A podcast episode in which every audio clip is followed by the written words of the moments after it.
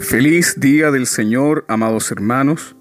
La palabra de Dios para nuestra meditación se encuentra en el libro del profeta Jeremías, el capítulo 11, en los versos 18 al 23.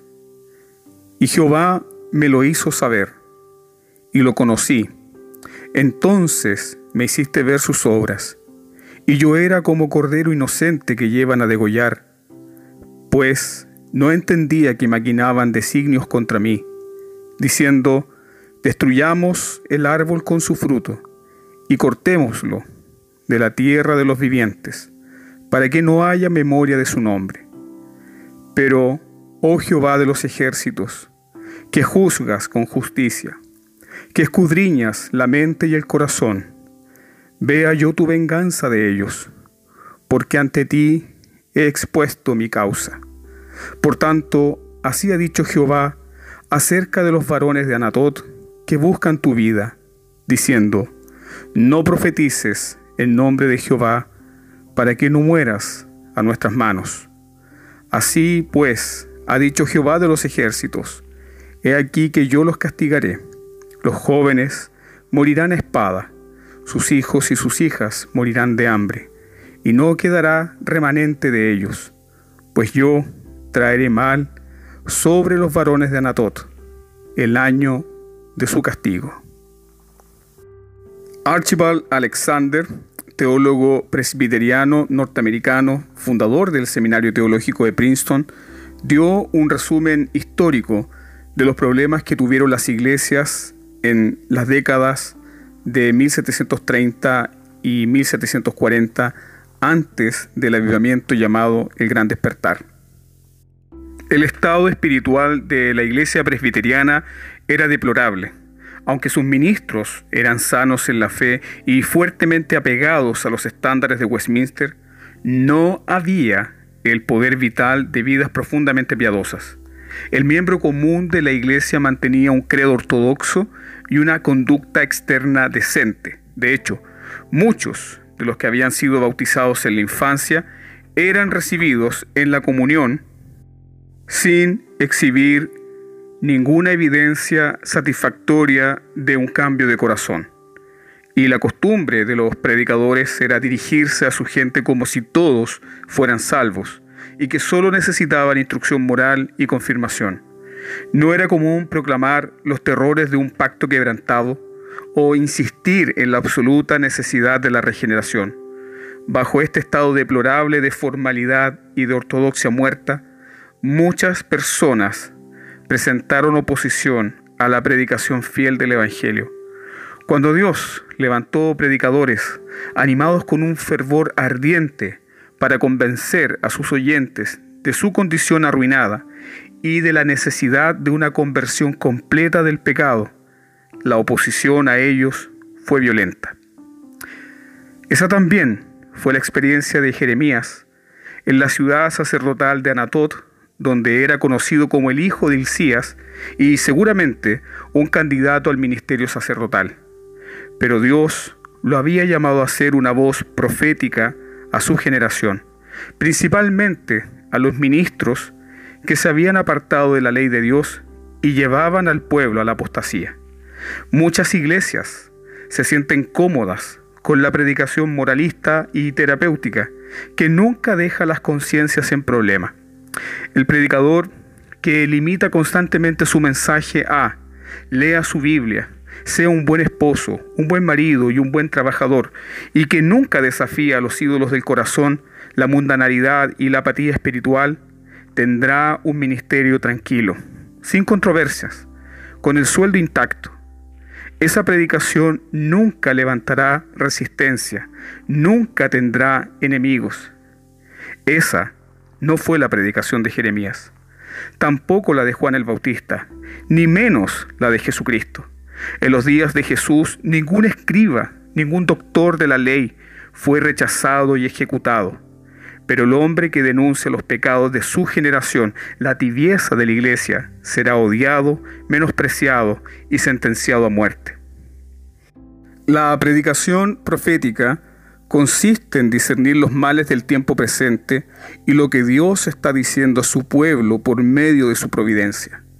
Hoy necesitamos urgentemente predicadores proféticos que con lágrimas y corazón quebrantado nos despierten a las realidades espirituales y a las demandas del Evangelio de la cruz, que nos muestren el camino a Sion, que nos hagan temblar ante la majestad del Dios Santo.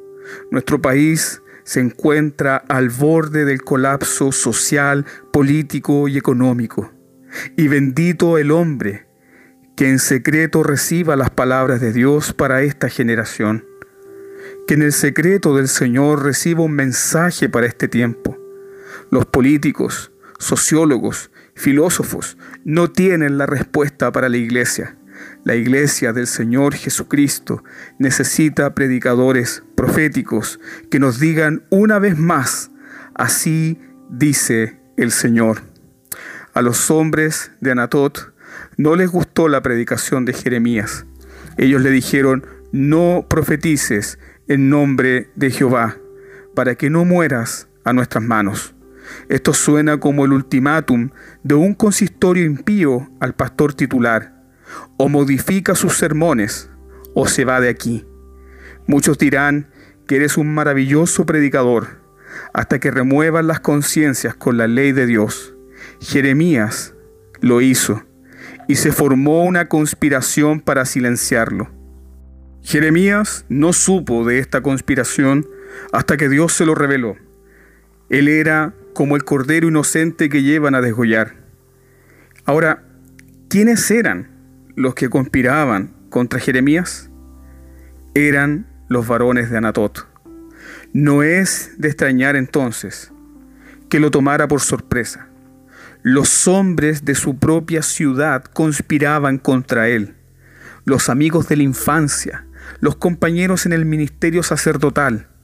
Algunos incluso eran miembros de su propia casa. En el capítulo 2, en el versículo 6 dice, porque aún tus hermanos y la casa de tu padre, aún ellos se levantaron contra mí. Aún ellos dieron grito en pos de ti.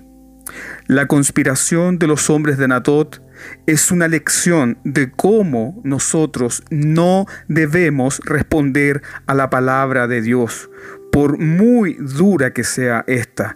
Cuando Dios nos llama al arrepentimiento, Él está ofreciendo misericordia.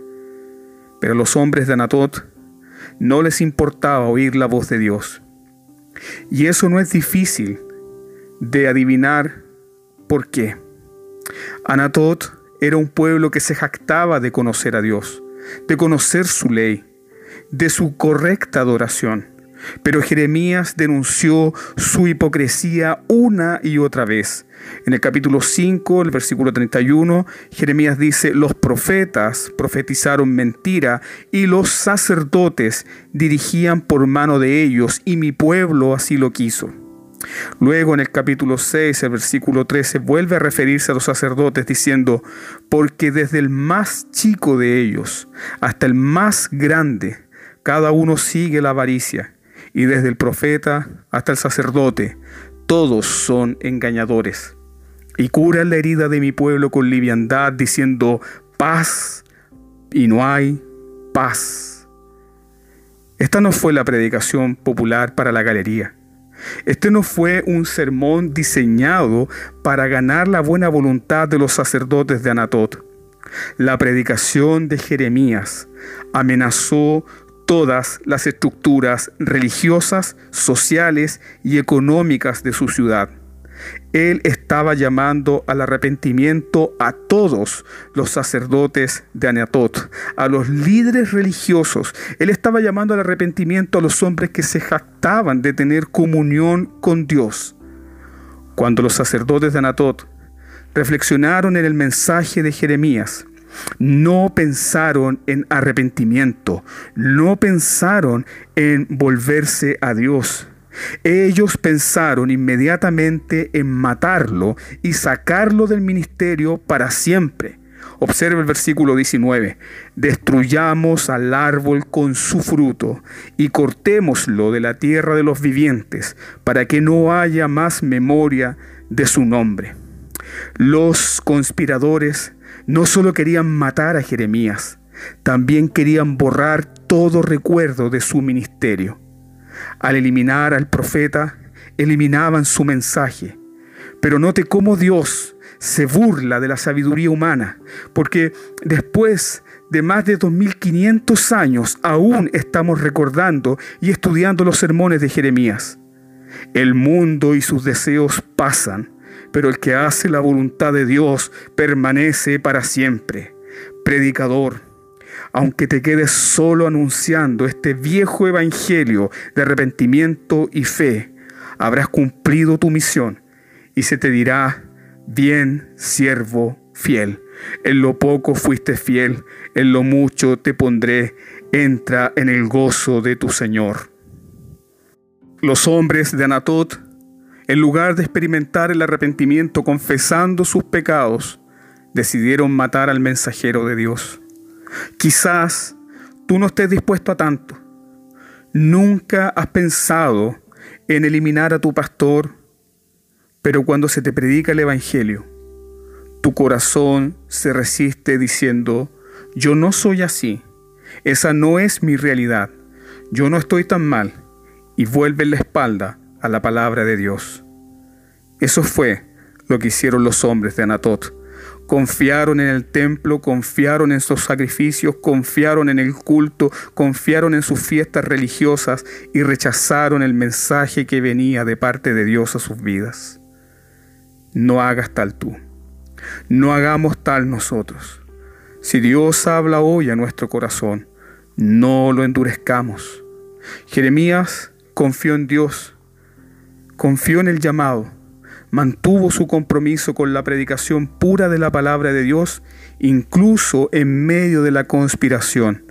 Cuando Jeremías se enteró, se puso bajo la protección de Dios, diciendo, oh Jehová de los ejércitos, que juzgas con justicia, que escudriñas la mente y el corazón, vea yo tu venganza de ellos, porque ante ti he expuesto mi causa.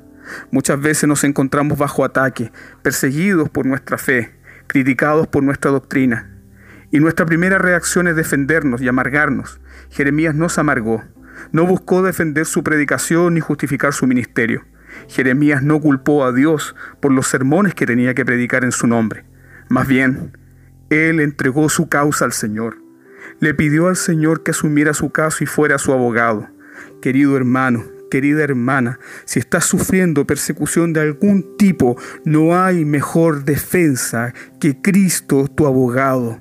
No hay mejor defensa que esta. No hay mejor refugio que la santa justicia de Dios.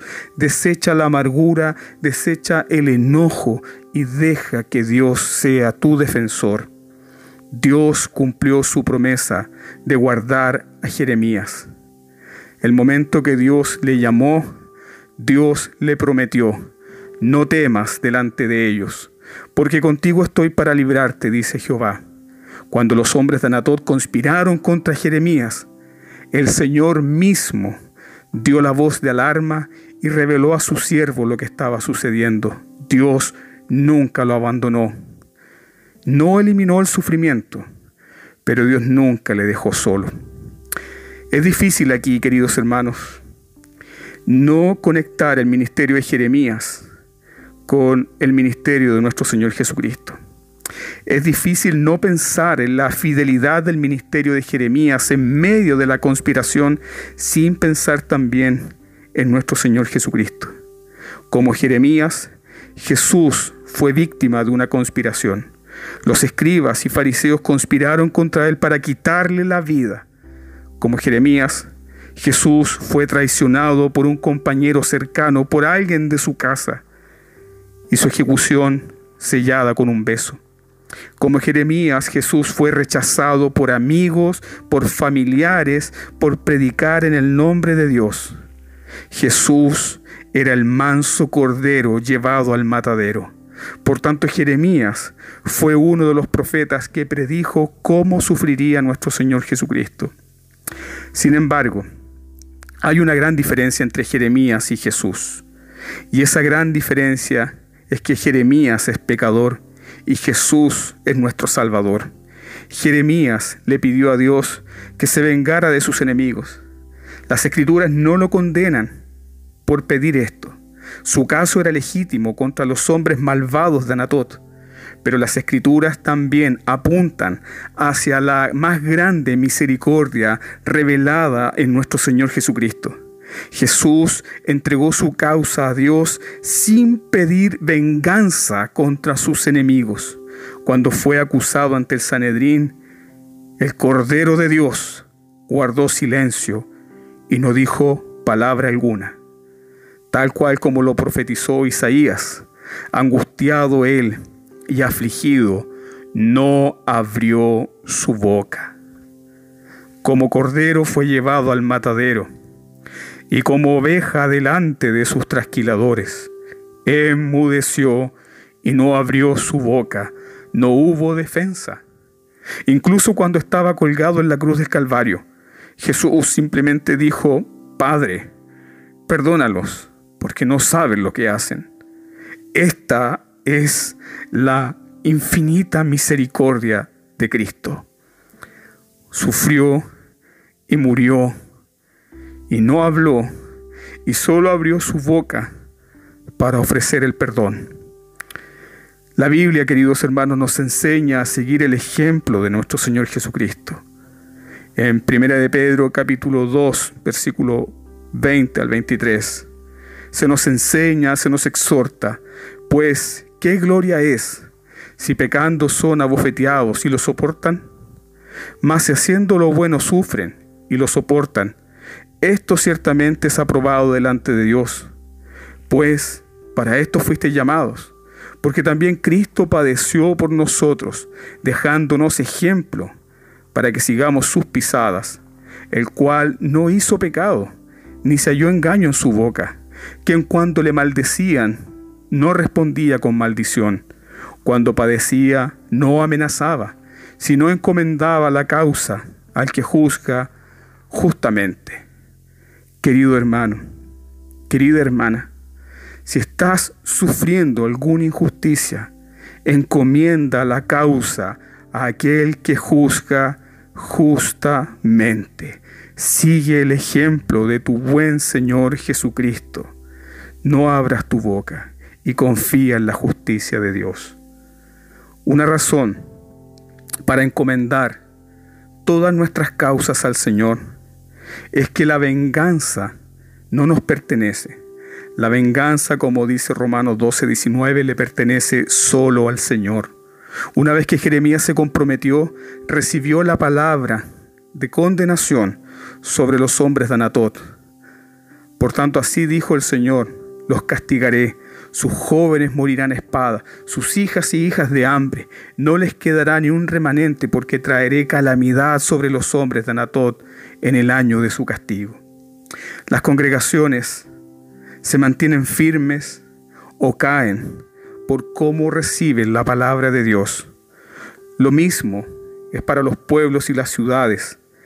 Los hijos de Anatot caerían espada y morirían de hambre simplemente porque toda la ciudad rehusó escuchar la voz de Dios en los mensajes de Jeremías.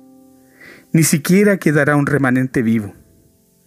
Aquí podemos ver la mano justa de Dios. Estos hombres malvados querían dejar sin descendencia a Jeremías, querían borrar toda su memoria y el juicio divino ahora está sobre ellos y amenaza dejarles sin remanente alguno. Un pueblo que no se somete a la palabra de Dios está bajo el juicio divino. Este es un recordatorio para todos y especialmente para los que somos padres que Dios juzgará cada pecado. Incluso las conspiraciones secretas de los hombres de Anatot fueron expuestas por el juicio de Dios. Así será con nuestros pecados, incluso con aquellos secretos. Podemos tratar de ocultar nuestros pecados, pero nuestra conciencia nos recuerda que no podemos ocultarlo a Dios. Eclesiastés capítulo 12, versículo 14 dice que Dios traerá a juicio toda obra, incluso todo lo oculto, sea bueno o malo. Por eso debemos entregarnos y correr a la misericordia de Cristo, quien murió en la cruz por nuestros pecados. Si no pedimos la misericordia de Dios sobre la base del sacrificio, muerte y resurrección de Cristo, nos uniremos a los hombres de Anatot para recibir la condenación eterna. Amados hermanos, no somos mejores que los hombres de Anatot, básicamente porque odiamos a Dios. No queremos su ley, ni su voluntad, ni su palabra. Dios es nuestro enemigo mortal y todos queremos destronarlo. Nuestro corazón pecaminoso lucha por destronarlo. El corazón humano tiene una necesidad insaciable de gloria y hará cualquier cosa por tratar de robar la gloria a Dios. Si Dios descendiera a la tierra y los hombres tuvieran la oportunidad de matarlo, lo harían. Lo terrible de esta ilustración es que no es ficción no es ficción. Eso sucedió cuando mataron al autor de la vida. Sucedió cuando cortaron al verde olivo. Sucedió cuando desarraigaron al olivo verde. Por cárcel y por juicio fue quitado. Y su generación, ¿quién la contará? Porque fue cortado de la tierra de los vivientes. Y por la rebelión de mi pueblo fue herido. Dios se manifestó en carne y conspiramos contra él para eliminar su mensaje. Lo escupimos, lo humillamos, lo abusamos. Parece una tragedia, pero era el plan perfecto de Dios. Como dijo Pedro en el sermón de Pentecostés, a este, entregado por el determinado consejo y anticipado conocimiento de Dios, prendisteis y matasteis por mano de inicuos, crucificándole. Dios guardó a su profeta Jeremías, pero Dios no se guardó a su hijo y lo puso en la cruz, lo entregó en manos de inicuos como tú y como yo, y por nuestro pecado fue crucificado. El gran predicador Donald Gray Barnhouse dijo, Dios le dará a un hombre inteligencia para derretir el hierro y hacer la cabeza de un martillo y clavos. Dios hará crecer un árbol y le dará fortaleza a un hombre para talarlo e inteligencia para hacer el mango del martillo de dicho árbol. Y cuando el hombre tenga el martillo y los clavos, Dios pondrá su mano y hará que el hombre clave los clavos a través de la madera y ponga al Señor en la cruz en la suprema demostración que los hombres no tienen excusa. Dios entregó a su Hijo por nuestros pecados.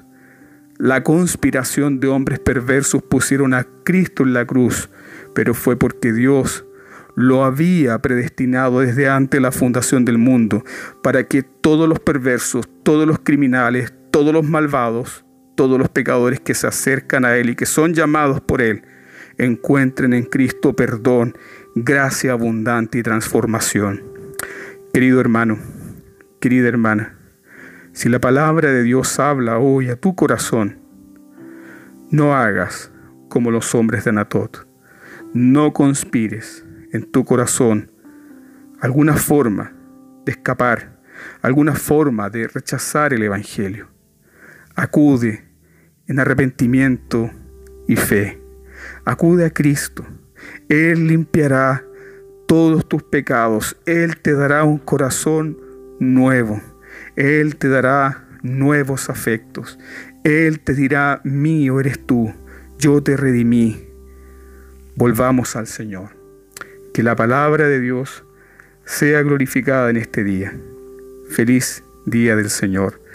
Gracia y paz a vosotros.